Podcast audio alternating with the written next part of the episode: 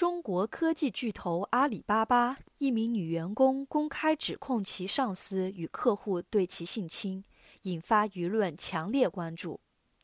二零二一年八月七日，一名阿里女员工长达十一页的自述被发布到互联网，被各社交媒体平台广泛传播。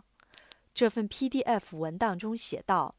七月二十七日，他在山东省济南市出差。当天，他的组长在与客户开完会后约双方一起吃饭，而他在酒桌上因不敢拒绝、不能拒绝，多次被劝酒，很快醉酒失去意识。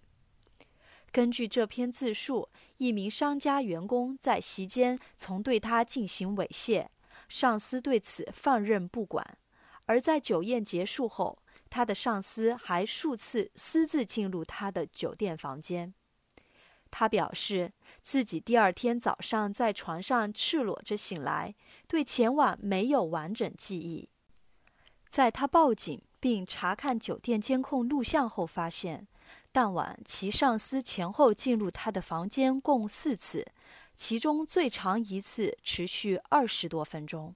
这名女性表示，她在返回公司后向公司报告过这件事情，并要求解雇其上司。公司最初同意处理，但几番交涉之后表示无法开除这名被投诉的员工。他称自己还曾在公司食堂公开曝光这一事件，试图引起重视，但被保安赶走，这使他最终不得不走上互联网曝光之路。引爆网络舆论后，阿里巴巴集团于八月九日表示，对遭到指控的员工予以辞退。相关高级人员也分别辞职或予以内部处分。事发地点济南警方八日表示，正在对这名员工指控受到侵害的情况进行调查取证，后续将如何发展，让我们拭目以待。